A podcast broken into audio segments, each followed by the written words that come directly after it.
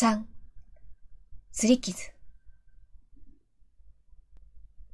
清潔な病室のカーテンが少し開けた窓から吹いてくる風で柔らかく揺れている。倉橋は今日も目を覚ましていなかった。あれは三日前の放課後のことだ。尾形学校から駅に続く長い坂道を歩いていた俺は、突然誰かに呼び止められた。立ち止まって振り返ると、駆け出そうとする倉橋の姿があった。すると、次の瞬間、不自然な動きとともに、倉橋はその場に崩れ落ちるように倒れ込んでしまった。俺は慌てて駆け寄り、倉橋の肩をゆすった。倉橋、おい、倉橋いくら呼びかけても意識を失っているらしい倉橋は反応する気配がなかったが、かすかな背中の動きから呼吸できていることは確認できた。うつ伏せに倒れていた倉橋の体をそっと横向きにして顔を覗き込むと、倒れた時にできたらしい擦り傷が頬と手に見て取れた。俺は着ていたベストを脱いで倉橋の頭の下に敷き、少しだけ顎を上にして念のために軌道を確保し、スマホを取り出して救急車を呼んだ。それ以来、毎日こうして病室を訪れているが、倉橋の意識は戻らないままだった。あら、尾形くん、いらっしゃい。そう言って、倉橋のお母さんが病室に入ってきた。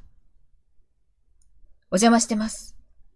そんな硬くならないで、何か飲む？と言って、お母さんは病室に据え付けてある冷蔵庫を開けた。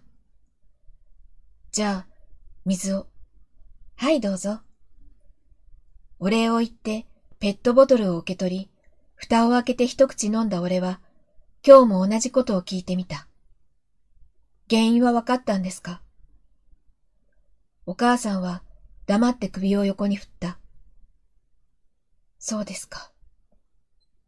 俺はまた視線を倉橋に戻した。でも、倒れた時の処置のおかげで、擦り傷以外は何もなかったし、救急車もすぐに呼んでもらえて、本当に助かったのよ。先生も褒めていらしたわよ。あ、いえ、そんな大したことはしてないので。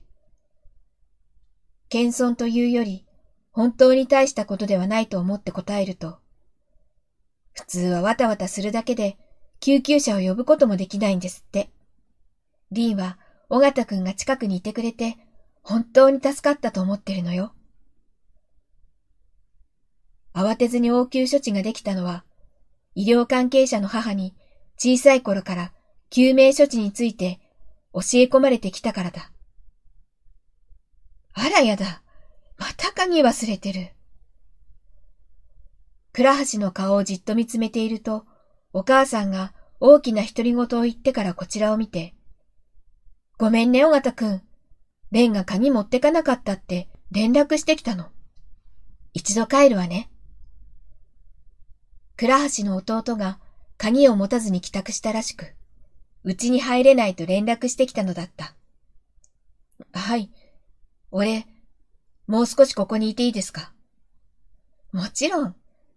リンに話しかけてやってくれる？倉橋のお母さんは病室を出て行った。